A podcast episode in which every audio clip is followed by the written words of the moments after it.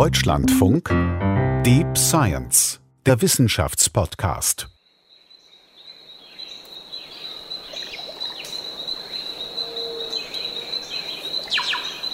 Wir sind im Wald, nicht irgendein Wald, sondern afrikanischer Wald. Im Botanischen Garten von Conakry. Das ist die Hauptstadt von Guinea. Und zwar mhm. 1927, also vor ungefähr 100 Jahren. Okay, botanischer Garten, haushohe Palmen, kleine Schildchen vor den Pflanzen mit so lateinischen Namen drauf, so in der Art? Muss man sich ein bisschen weniger ordentlich vorstellen. Das war zumindest stellenweise so ein richtig wilder, verschlungener Urwald, hohe Bäume, Palmen, Bananen, da flattern Schmetterlinge durch okay, die Luft. man kann aber noch irgendwo durchgehen. So. Da gibt es ein paar Wege und da stehen auch ein paar Käfige unter freiem Himmel in diesem botanischen Garten und da sitzen Schimpansenweibchen drin, zwei Stück. Die heißen Babette und Sivette und an denen macht sich der russische Biologe Ilya Ivanov zu schaffen. Das hier ist er übrigens.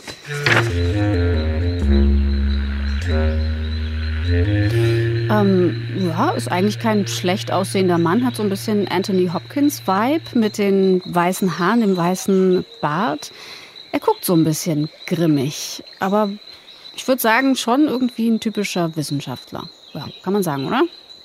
Kann man sagen, aber was vielleicht nicht ganz so typisch ist, er hat eine Browning in der Tasche. Eine Browning, eine Pistole, also mhm. ähm, weil er Angst vor irgendwas hat? Wissen Sie, die sind viel stärker als jeder Mensch. Und deshalb hatte er Angst, dass sie sich wehren würden. Ja, er hatte Angst vor ihrem Widerstand. Weil er will was mit den Schimpansenweibchen machen, das würden die so eigentlich nicht mitmachen. Er möchte den Schimpansenweibchen mit einem Katheter menschliches Sperma injizieren. Was würdest du riskieren, um die Welt zu verändern? Und wie tief musst du gehen, um sie wirklich zu verstehen? Ihr hört Deep Science, den Wissenschaftspodcast von Deutschlandfunk und Deutschlandfunk Kultur. Wir erzählen Geschichten von Menschen, die die Grenzen der Wissenschaft verschieben. Und in dieser Staffel sind das Menschen, die wirklich extreme Experimente gemacht haben. Ich bin Sophie Stiegler. Und ich bin Lennart Püritz. Lennart, du hast die Geschichte recherchiert hinter einem wirklich extremen Experiment und das würde heute kein Wissenschaftler mehr so wieder machen. Zumindest keiner, der was auf sich hält. Ist heute ziemlich undenkbar, würde ich auch sagen. Und das Experiment, das hat ja auch zu wilden Spekulationen geführt. Äh, zum Beispiel, dass Stalin sich damit Affenmenschen züchten wollte, die er dann ah. als, als Krieger oder als Arbeiter einsetzen wollte. Die dann besonders stark sind und irgendwie besonders Befehle stark toll befolgen oder so. Und schmerzfrei und so weiter, genau. Mhm. Das heißt, du warst jetzt für die Recherche in geheimen Laboren unterwegs und hast irgendwie verdeckt recherchiert, unter anderem Namen. Erstaunlicherweise nicht, das war gar nicht nötig. Diese Geschichte, die ist zwar so ein bisschen in Vergessenheit geraten, aber damals, als sie stattgefunden hat, ähm, da war die eigentlich bekannt, die war nicht versteckt. Darüber wurde berichtet in Zeitungen, sogar in Zeitungen in den USA zum Beispiel. Also das konnte man alles nachlesen. Äh, und es gibt sogar die Idee, also es ist nur eine Theorie, äh, dass der Film King Kong, der ist in den 1930ern gedreht worden, auch zumindest irgendwie inspiriert Aha. worden ist mit von dieser Geschichte. Ja, da geht es ja darum, dass ein ziemlich großer Affe und eine Frau sich ziemlich nahe kommen. Okay, und Ivanov wollte, dass sie eigentlich sich nicht nur nahe kommen, sondern verschmelzen miteinander. Wie kommt er dazu? Ja, um das zu beantworten, da müssen wir uns Ilya Ivanov erstmal ein bisschen genauer anschauen. War das denn jetzt wirklich ein renommierter Wissenschaftler oder war der irgendwie so mehr oder weniger alleine unterwegs? Nee, das war auf jeden Fall ein renommierter Wissenschaftler damals und das war wohl damals auch einer der Menschen, die tatsächlich am besten für so ein Experiment ausgebildet waren. Also Ivanov hatte Methoden entwickelt, um Nutztiere künstlich zu befruchten, Pferde für die russische Kavallerie. Das war damals noch zur also im Prinzip irgendwie, was jeder Tierarzt auch heutzutage macht, oder? War aber damals eine bahnbrechende Methode und er hat diese Methode auch benutzt, um unterschiedliche Arten miteinander zu kreuzen. Das heißt, Hybride werden die genannt, Hybride zu mhm. erschaffen. Ähm, zum Beispiel Zebra und Pferd. Die Nachkommen, die heißen dann übrigens Saws. Aber Schimpanse und Mensch äh, irgendwie zu kreuzen, das ist schon noch mal eine andere Nummer, würde ich sagen. Hat sich das denn Ivanov da selber ausgedacht?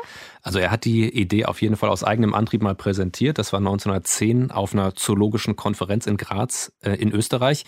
Man muss aber auch dazu sagen, die Idee, sowas zu machen, die kursierte schon ein paar Jahre früher und Ernst Haeckel, der berühmte deutsche äh, Mediziner und Zoologe, mhm. hat die auch gut geheißen, meinte, ja, ähm, ist interessant, das war aber damals nur Theorie geblieben. Mhm. Aber die Idee lag auf jeden Fall in der Luft. Die lag irgendwie in der Luft und es gab auch aus der wissenschaftlichen Community um Ivanov keine große Kritik oder ethische Bedenken. Und was ihm dann noch geholfen hat, das war sozusagen die gesellschaftliche Lage in Russland, die dann irgendwann Raum gelassen hat, tatsächlich dieses Experiment durchzuführen, weil ähm, nach der Revolution 1917 die Bolschewisten die Macht übernommen haben. I would uh, suggest uh, that there was um, in a sense there was uh, there were two ideas, general ideas that could Dabei könnten zwei Dinge eine Rolle gespielt haben. Das erste ist, dass viel von dem, was vor der Revolution unvorstellbar war, im bolschewistischen Russland verwirklicht werden konnte.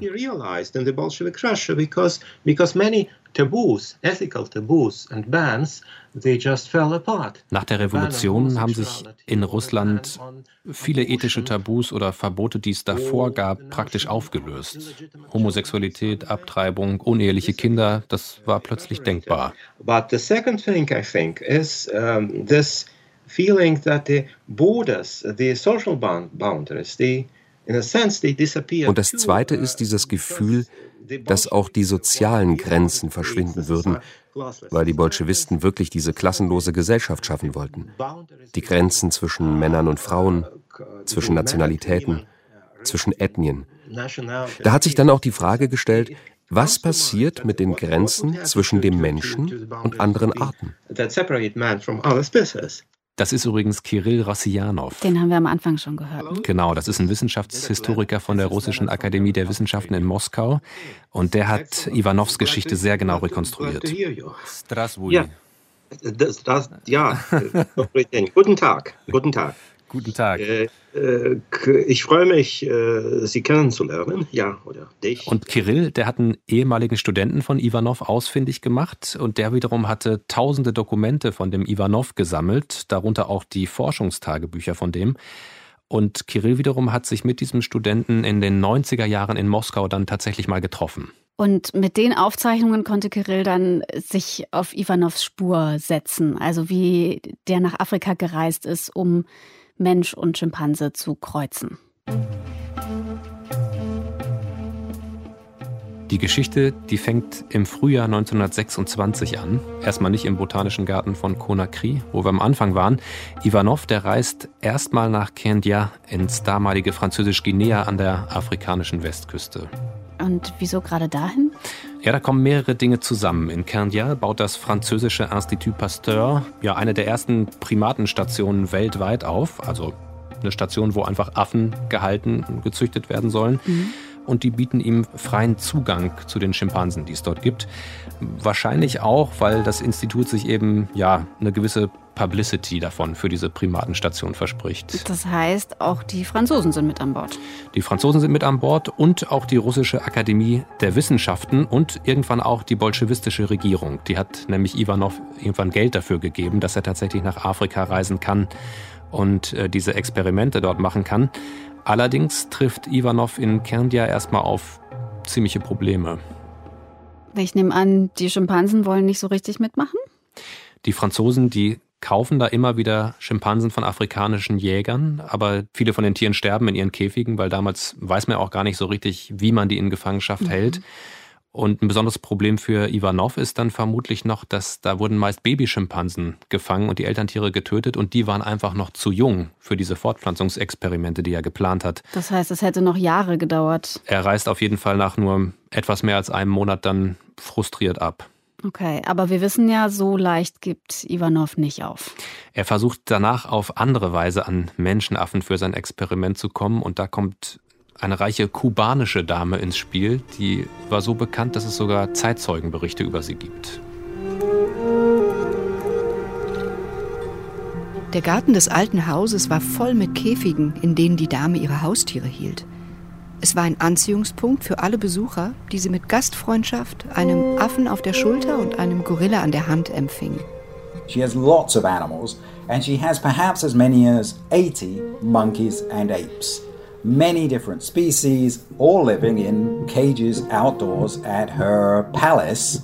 Rosalia Abreu hat eine Menge Tiere, bis zu 80 Affen. Viele verschiedene Arten, die alle in Käfigen im Freien in ihrem Palast außerhalb von Havanna leben. Sie hat keinerlei wissenschaftliche Ausbildung, aber sie ist intelligent und hat ein gutes Gespür dafür, wie man sich um diese Tiere kümmert. Bei ihr leben die Tiere lange. Und sie war die erste, bei der in Gefangenschaft ein Schimpansenbaby geboren wurde.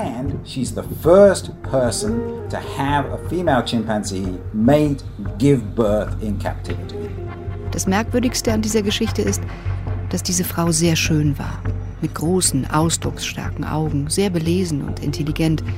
Und sie pflegte in ihrem Haus die hellsten Köpfe der Welt der Literatur und Kunst zu versammeln.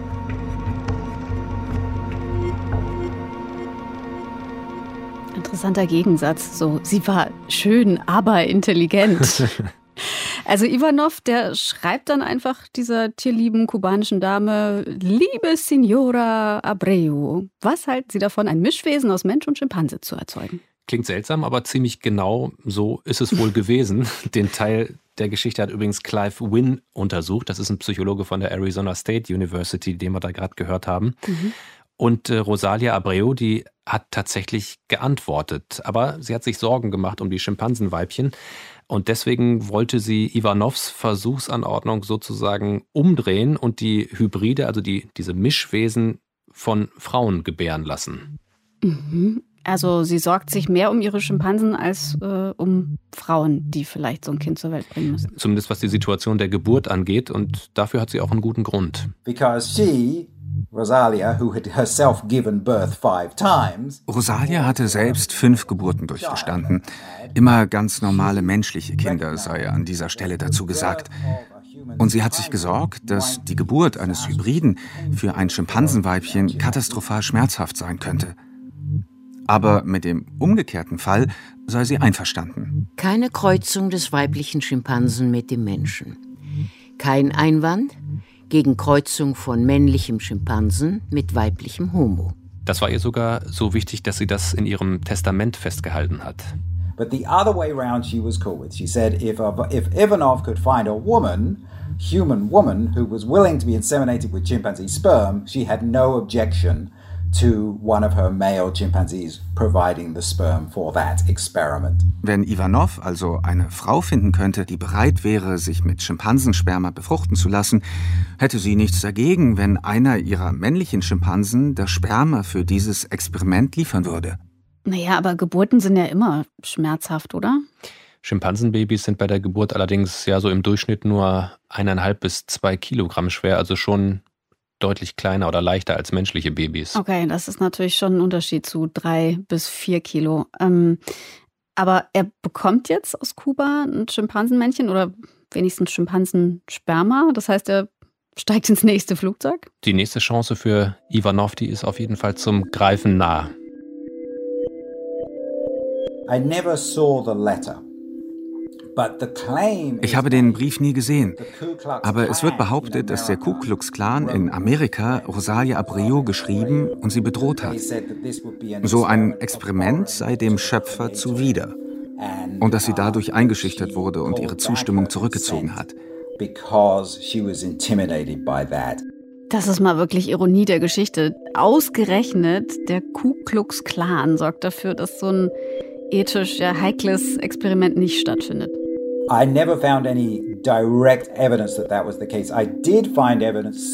Ich habe nie einen direkten Beweis dafür gefunden, dass das der Fall war. Ich weiß aber, darüber gibt es Aufzeichnungen, dass Rosalia Abreu um ihren Ruf besorgt war. Sie hat ausdrücklich gesagt, dass sie eine wichtige Person in Kuba sei. Und sie war besorgt darüber, wie die Beteiligung an diesem Projekt ihren Ruf und den Ruf ihrer Kinder in Kuba beeinflussen könnte.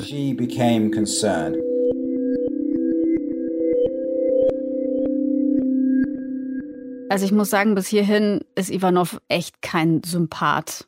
äh, Rosalia Abreu, die hat sich wenigstens gesorgt um ihre Tiere und ihm waren die total egal, oder? Ich würde auch sagen, das stand bei ihm nicht im Vordergrund. Ihm ging es um dieses Experiment, wie es da bei den Schimpansen ging. Das war ihm vermutlich er, ziemlich er hat egal. ihren Tod ja einfach auch in Kauf genommen, oder? Also was mit denen passiert? Also dass es ihm nicht um das Wohl der Tiere ging, das wird spätestens daran klar, wie das Experiment dann tatsächlich abgelaufen ist in Afrika. Wir sind also wieder zurück, wo wir angefangen haben, im botanischen Urwaldgarten. Genau, der Gouverneur von Französisch-Guinea, der hat Ivanov angeboten, sein Experiment im Botanischen Garten von Conakry zu machen. Mhm. Äh, und dort kommt er im November 1926 an, begleitet von seinem Sohn, der hieß übrigens auch Ilya Ivanov, Ilya Ivanov Junior. Mhm. Äh, und die beiden, die richten sich da in so einem zweigeschossigen Gebäude auf diesem weitläufigen Gelände des Botanischen Gartens ein. Und dann sind die mit zwei Autos in die Berge, ins Landesinnere gefahren und haben dort eben Schimpansen fangen lassen, um die in Käfige im Botanischen Garten zu bringen. Und da fangen dann auch die Aufzeichnungen von Ivanov an, die Kirill ausgewertet hat. Schwarze behandeln die Affen und insbesondere die Schimpansen als eine minderwertige menschliche Rasse. Äh, was, was meint er damit? Auf jeden Fall rückt er damit die Affen in die Nähe der Menschen. Und es ist klar, da sollen zwei unterschiedliche Arten gekreuzt werden, die aber nicht auf derselben Stufe stehen. Eine höherwertige und ja, eine minderwertige. In einem anderen Bericht schreibt Ivanov sogar über sexuelle Kontakte zwischen afrikanischen Frauen und Menschenaffen. Die Frauen, die von Menschenaffenmännchen vergewaltigt werden, gelten als geschändet. Solche Frauen werden als Ausgestoßene behandelt, als gesellschaftlich tot und, wie mir gesagt wurde, verschwinden sie später meist spurlos. Also für mich, ehrlich gesagt, klingt das total nach Schauermärchen, nach irgendeiner komischen Männerfantasie.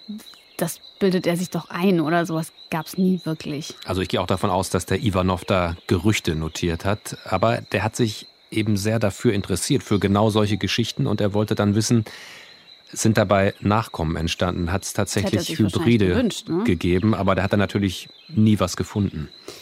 Aber das heißt auf jeden Fall, Ivanov muss seine Experimente heimlich machen ja. in Französisch-Guinea. Obwohl in Russland und in Frankreich natürlich ganz klar war, was er da treibt und er Unterstützung bekommen hat. Aber eben die Menschen vor Ort, die wären niemals einverstanden gewesen damit. Ja, der macht sich Sorgen, was passiert, wenn die Menschen da vor Ort erfahren würden, was er da wirklich macht. Deswegen arbeitet er nur zusammen mit seinem Sohn und die beiden versuchen deshalb auch so in, in aller Eile wirklich menschliches Sperma in zwei Schimpansenweibchen Babette einzuführen. Und Sivette. Babette und Sivette. Bei denen war nämlich vorher beobachtet worden, dass die ihre Periode hatten.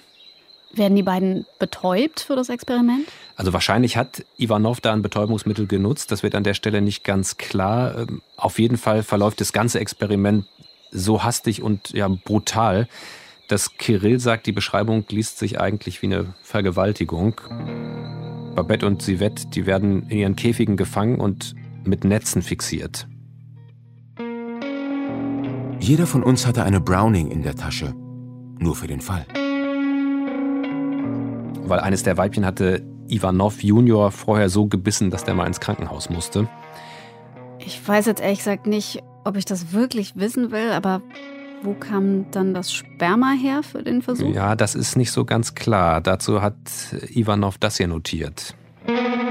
Das Sperma wurde von einem Mann gewonnen, dessen Alter nicht genau bekannt ist. Zumindest nicht älter als 30. Es ist nicht ganz klar, ob er Kinder hatte. Das Sperma war nicht ganz frisch, aber etwa 40 Prozent der Spermien waren beweglich.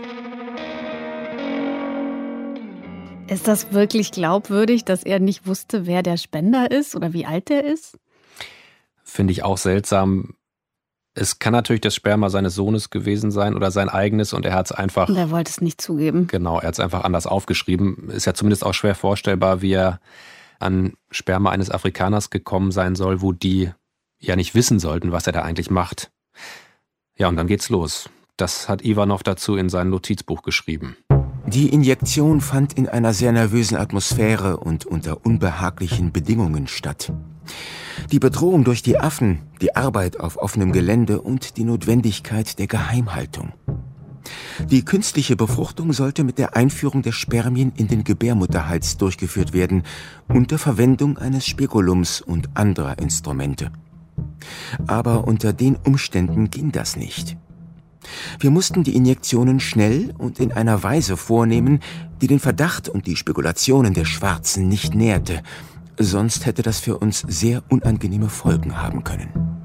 Also es konnte nicht so laufen, wie Ivanov wollte. Wie haben Sie es dann gemacht? ja, man könnte sagen, eher unprofessionell gemessen an Ivanovs eigenem Standard sozusagen. Er verzichtet zum Beispiel auf dieses Spekulum, das ist ein Instrument, das in die Scheide eingeführt und dann gespreizt wird. Mhm. Und er versucht eben die menschlichen Spermien nur in die Vagina der Schimpansenweibchen einzuführen und nicht bis zur Gebärmutter. Also nicht ganz so tief. Genau, nicht ganz so tief, aber das schafft er am Ende.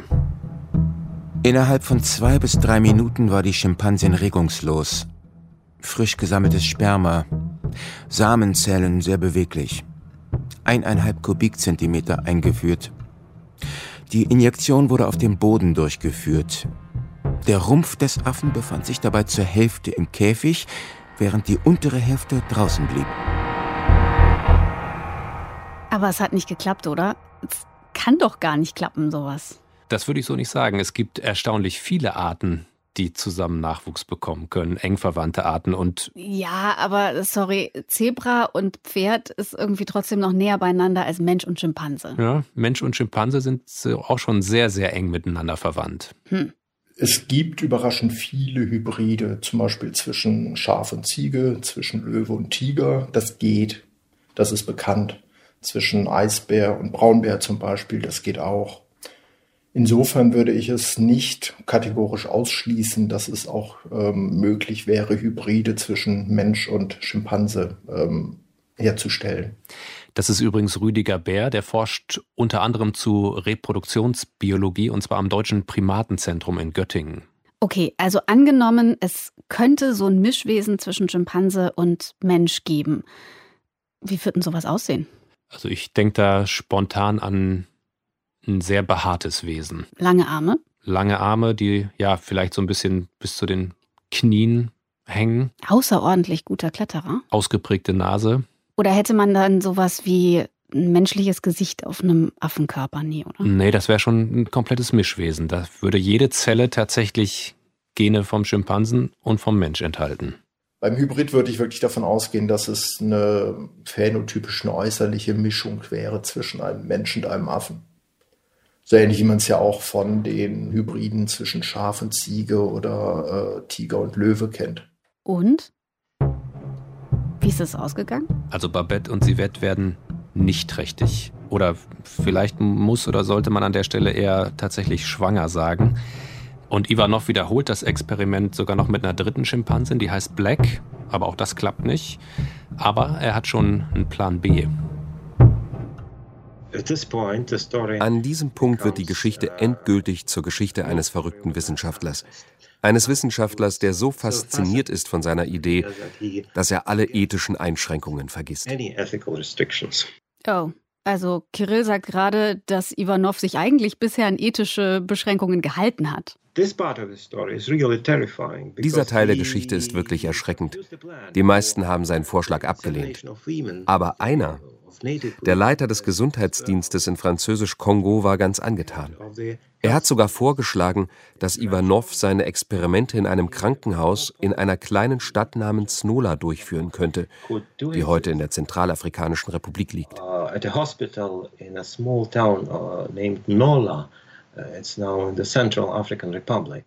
Man kann sich so ein bisschen denken, was jetzt kommt. Ivanov will Afrikanerinnen mit dem Sperma von Schimpansenmännchen behandeln. Er will sozusagen seinen Versuchsaufbau umdrehen. Und zwar ohne, dass die Frauen das wissen oder dem zustimmen. Aha. Wie soll das denn gehen? Ja, vermutlich unter dem Vorwand, dass sie in irgendeiner Form medizinisch behandelt oder untersucht werden. Und ja, Ivanov überlegt tatsächlich, das zu machen. Der überlegt tatsächlich, in diese Stadt Nola zu gehen, fragt, ob er dann Visum braucht und an wie vielen Frauen er sein Experiment durchführen könnte. Hat er es denn gemacht? Zumindest gibt es keine Beweise dafür. Also nein. Also man traut es ihm jetzt schon zu. Also die Idee, die überlebt auf jeden Fall, die nimmt er nämlich mit nach Russland. Also man kann Ivanov so ein bisschen dabei zusehen, wie er immer skrupelloser wird. Auf jeden Fall hat er sich ja schon am Anfang nicht um das Wohl der Tiere geschert. Ja, und um das der Menschen dann irgendwann auch nicht mehr. Ja, Afrikanerinnen sozusagen ohne deren Wissen in dieses Experiment einzubeziehen, das ist ja tatsächlich ungeheuer. Ist das denn wichtig, dass es Afrikanerinnen sind? Also ist das eine Form von Rassismus bei ihm? In Russland war Ivanov wohl kein Rassist. Also die Frage der Rasse, die spielte überhaupt keine Rolle, als er mit der bolschewistischen Regierung äh, verhandelt hat oder mit der Akademie der Wissenschaften. Aber dann in den Kolonien genau, doch. In Guinea übernimmt er schon irgendwie die Mentalität und auch die Begrifflichkeiten von so einem weißen europäischen Kolonisator. Das hat Kirill rekonstruiert.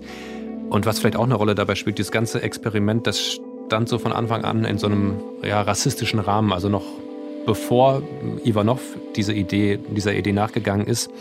Ähm, da gab es schon die Überlegung, dass ein Sperma von einem afrikanischen Mann verwendet werden müsste, damit so ein Experiment besonders ja, große Erfolgschancen hat. Weil man davon ausgeht, dass Afrikaner und Affen näher beieinander sein sollten. Ja, oder weil zumindest es damals die Vorstellung gab, dass Afrikaner und Europäer einen unterschiedlichen evolutionären Ursprung haben und da steckte natürlich auch eine ganz krasse Wertung drin. Was ich mich bei der ganzen Sache frage, ist, wie hat Ivanov so viele Leute dazu gebracht, ihn zu unterstützen? Also die russische Akademie der Wissenschaften und dann diese diversen französischen Gouverneure, die ihm geholfen haben. Fangen wir mal mit der Akademie der Wissenschaften an. Da hat Ivanov so argumentiert mit ja, objektivem biologischem Interesse. Also diese Experimente, die könnten neues Licht auf die Herkunft des Menschen werfen und zum Beispiel auch neue Erkenntnisse liefern zu Vererbung oder Psychologie. Aber die Regierung, warum hat die Ivanov unterstützt? Ja, die wollte offenbar ein wissenschaftliches Prestigeprojekt fördern, was so in keinem anderen Land der Welt realisierbar gewesen wäre. Das vermutet zumindest Kirill. Ja, und dabei könnten Ivanov auch Wertvorstellungen der kommunistischen Machthaber geholfen haben. Darauf weisen zumindest Briefe von sowjetischen Funktionären hin. In den Briefen stand, der positive Ausgang eines solchen Experiments wäre von enormer Bedeutung für die Propaganda des materialistischen Denkens und für die Verbreitung des Atheismus in der russischen Bevölkerung. Es gibt übrigens noch eine ganz andere Vermutung, warum die Regierung dieses Experiment von dem Ivanov unterstützt haben könnte. Und zwar, weil die daran interessiert waren, dass der Ivanov eben Menschenaffen aus Afrika mit nach Russland bringt. Damals waren nämlich, ja, man kann sagen, Verjüngungskuren in Mode und die sahen mhm. vor, dass Geschlechtsdrüsen männlicher Schimpansen zerschnitten und in Männer implantiert werden. Mhm. Das, das hält übrigens auch Kirill für gar nicht so abwegig, da hat er nur keine Quellen zugefunden. Ist das denn wirklich damals so schwer, an Schimpansen zu kommen? Also ich kenne das irgendwie von Königshäusern, die ja auch selber zoologische Gärten hatten und dann haben sie irgendwie bei einem anderen König angerufen und gesagt, ich hätte gerne hier einen Tiger oder so. Also ging das nicht? Es scheint wirklich nicht so einfach gewesen zu sein. Ähm, die Rosalia Abreu, die war tatsächlich die erste, bei der es geklappt hat, dass ein Schimpansenbaby in Gefangenschaft geboren wurde. Ähm, dazu kommt, dass die klimatischen Verhältnisse in Russland nicht so wirklich zu denen passen, die Menschenaffen also, normalerweise haben. Ist ihnen einfach zu kalt. Ist ihnen zu kalt, genau. Ähm, und bei den möglichen Gründen, warum die Regierung Ivanov bei diesem Experiment unterstützt hat, da wird sogar noch abgedrehter. Mit der Revolution in Russland, da gab es ja ja sozusagen das Ziel, die Gesellschaft tiefgreifend umzuformen, zu verändern, neuen sowjetischen Menschen zu schaffen. Und das ging bis hin zu Utopien, die Menschen durch gezielte Fortpflanzung, durch künstliche Befruchtung auch genetisch zu formen. Ja, und, und Ivanovs Experiment, Ivanovs Idee, die hätte in so eine Gedankenwelt zumindest irgendwie hineingepasst. Das ist allerdings nur Spekulation. Aber das ist nicht diese Geschichte mit dem sowjetischen Krieger, also mit dem ultimativen Affenmenschen, den Stalin angeblich erschaffen wollte. Das ist dann wohl wirklich im Reich der Verschwörungstheorie. Da hat Kirill auch überhaupt keine Quellen zu gefunden. Das hat sich vermutlich erst so im Nachhinein um diese Geschichte von Ivanov gerankt. Na gut, ich glaube, die Geschichte ist auch so schon verrückt genug. Ja, und dann nach ein paar Monaten und den Rückschlägen und Misserfolgen in Afrika, dann bricht Ivanov auf Richtung Heimat. Und er hat immer noch diese fixe Idee, dass er Frauen Schimpansensperma spritzen will. Die hat er. Und er und sein Sohn, die nehmen 13 Schimpansen und noch zwei andere Affen mit auf die Reise, darunter auch Sivette, Babette und Black, also die drei Schimpansinnen, an denen er seine Experimente durchgeführt hat. Viele von denen, die sterben auf dem Weg in die Sowjetunion, aber die Affen, die überleben, die bringt er ans Schwarze Meer, also an einen Ort in Russland, an dem tatsächlich so, so subtropisches Klima herrscht. Mhm. Ist das dann die erste Primatenforschungsstation? Also die erste in der, war schon Sowjetunion, ne? Ja, das kann man so sagen. Dort kommen dann auch noch andere Menschenaffen aus anderen Teilen der Welt an, zum Beispiel auch ein Orang-Utan, die leben ja ursprünglich in Südostasien. In the first half of 1929, there was an orangutan male named Tarzan. In der ersten Hälfte des Jahres 1929 gab es ein Orang-Utan-Männchen namens Tarzan, das auf der Station lebte. Der sollte als Samenspender dienen. They intended to use him as a sperm donor. Also, das ist die Idee, dass man Affensperma menschlichen Frauen spritzt. Gibt es da immer noch keinen Aufschrei in Russland? Doch, den gibt es. Also die Russische Akademie der Wissenschaften, beziehungsweise die heißt zu der Zeit Akademie der Wissenschaften der UdSSR, die ihn ja vorher unterstützt hat, die ist schockiert, aber dafür unterstützt ihn jetzt die konkurrierende kommunistische Akademie. Und wie wollte Ivanov an Frauen kommen, die das mit sich machen lassen? Also hat er eine Zeitungsanzeige geschaltet? So wollten sie schon immer mal ein Menschenaffenbaby zur Welt bringen? Oder? Also die sollten auf jeden Fall freiwillig mitmachen und nicht aus finanziellen Gründen, sondern auch aus wissenschaftlicher Motivation, wissenschaftlichem Interesse. Ach, das auch noch. Und das passt aber in gewisser Weise dazu, dass die Emanzipation von Frauen in der, der damaligen kommunistischen Gesellschaft zumindest offiziell auch als Ziel ausgerufen war. Und da haben sich wirklich Frauen gemeldet? Sehr geehrter Herr Professor, da mein Privatleben in Trümmern liegt, sehe ich keinen Sinn in meiner weiteren Existenz. Ivanov got uh, at least uh, was in correspondence with at least one woman. Ivanov stand in Korrespondenz mit mindestens einer Frau, die bereit war mitzumachen oder von den Experimenten aus der Zeitung erfahren hat, obwohl die Zeitungen die Details seiner Pläne nicht erwähnt haben. Sie hat geschrieben, dass sie vom Leben bitter enttäuscht sei. Sie hatte eine unglückliche Liebesaffäre. Sie wollte Selbstmord begehen, aber der Gedanke, dass sie der Wissenschaft dienen könne, halte sie aufrecht. Und deshalb wollte sie kommen und an den Experimenten teilnehmen. Fühle ich genug Mut, mich an Sie zu wenden? Ich bitte Sie inständig, lehnen Sie mich nicht ab. Ich bitte Sie, mich für das Experiment zu akzeptieren. Also der Name dieser Frau, der hat wohl mit G angefangen, so viel ist bekannt. Und ja, was auch ziemlich deutlich ist, ist, dass sie psychisch labil war. Also Ivanov hat für sein Experiment einen Orang-Utan und eine suizidgefährdete Frau. Bei diesem Orang-Utan Tarzan, da wurden in der Zwischenzeit tatsächlich auch lebensfähige Spermien nachgewiesen. Scheint also alles bereit. Aber dann. Der Orang ist gestorben. Der ist an einer Hirnblutung gestorben. Wir suchen einen Ersatz. Und finden Sie Ersatz? Tarzan death it uh, falls on the summer of 1929. Tarzans Tod im Sommer 1929 fällt ungefähr zusammen mit dem Beginn der Kulturrevolution, in der Stalin gegen alte bourgeoise Eliten vorgeht. Und bald darauf ist es kaum noch möglich, solche Pläne zu diskutieren, weil sich das allgemeine politische und ideologische Klima ändert.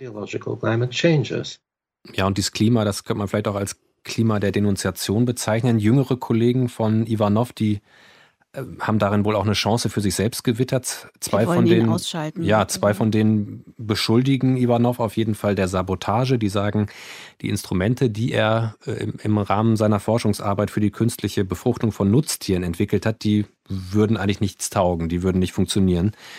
Und im Dezember 1930, da steht dann auch die Geheimpolizei vor Ivanovs Tür. He lived in the downtown of Moscow together with his, um, with his daughter's family, with his daughter and his son of his son-in-law. Also das muss furchteinflößend gewesen sein, sagt Kirill. In der Nacht des 13. Dezember, da klopft also die Geheimpolizei an die Tür die durchsuchen die Wohnung, die durchwühlen alles, die verstreuen die Papiere und Labortagebücher auf dem Boden und nehmen Ivanov schließlich mit und zurück bleiben seine Tochter und der Schwiegersohn.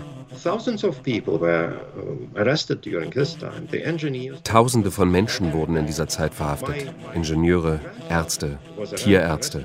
Mein Großvater wurde etwa zur gleichen Zeit im Jahr 1930 verhaftet. Er war Anwalt. Es war wirklich beängstigend. Und Ivanov, der wird konterrevolutionärer Aktivitäten beschuldigt und ins heutige Kasachstan verbannt und dort stirbt er wenig später.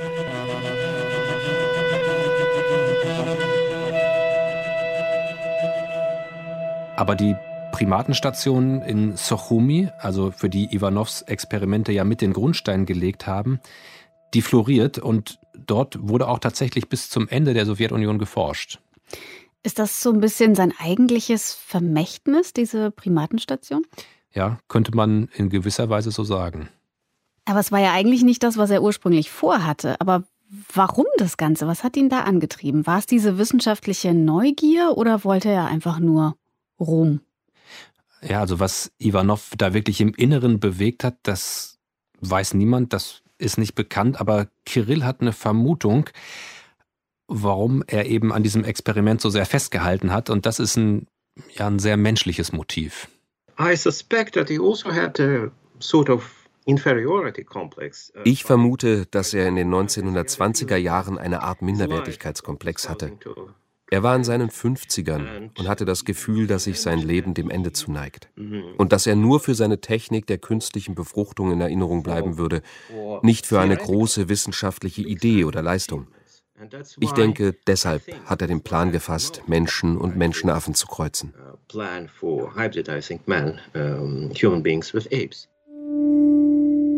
Irgendwas hat ja diese Geschichte, die, äh, dass sie einen so in den Bann zieht. Also, dass man ich, ich weiß nicht genau, was es ist. Ich finde einfach die Vorstellung ja wirklich irre, dass dann da ein Wesen wäre, sozusagen eine lebendige Verbindung, ein lebendiges Bindeglied zwischen uns und einer anderen Art. Für mich ist, glaube ich, eher so ein gruseliges Gefühl, so diese Vorstellung, da ist eine Frau schwanger und das, was sie gebiert, ist irgendwie so ein behaartes, kleines Mischwesen, das da rauskommt. Würde man dann denken, was bist du oder wer bist du? Ivanov ist gescheitert mit seinen Experimenten, aber können wir wirklich sicher sein, dass es nicht doch irgendwer anders gemacht hat, irgendwo, irgendwann? Gibt zumindest auch andere Geschichten. 2018 hat der US-Psychologe Gordon Gallup gesagt, er wisse von einem Affenmenschen, also so ein Mischwesen Aha. zwischen Mensch und Schimpanse, das in den 1920er Jahren in Florida, also in den USA, geboren worden ist also auch vor ungefähr 100 Jahren. Das äh, hat ihm angeblich ein vertrauenswürdiger Wissenschaftler früher erzählt. Und der hat es von seinem Schwager, der wiederum von seiner Ärztin das gehört hat. Also den Namen dieses Wissenschaftlers, den hat Gordon Gallup jedenfalls nicht verraten. Heute wird ja wohl niemand freiwillig mehr an so einem Experiment teilnehmen, also zumindest keine Frau. Hm, da wäre ich nicht ganz so sicher. I read in a book ich habe in einem Buch gelesen, das in den 1970ern von einem Primatologen geschrieben wurde, dass die Direktoren der Zoos in ganz Europa regelmäßig Briefe bekommen von Personen, hauptsächlich Männern, die Väter von Hybridkindern werden wollen. Das kommt also auch heute noch vor. of hybrid children. So, so it happens even now.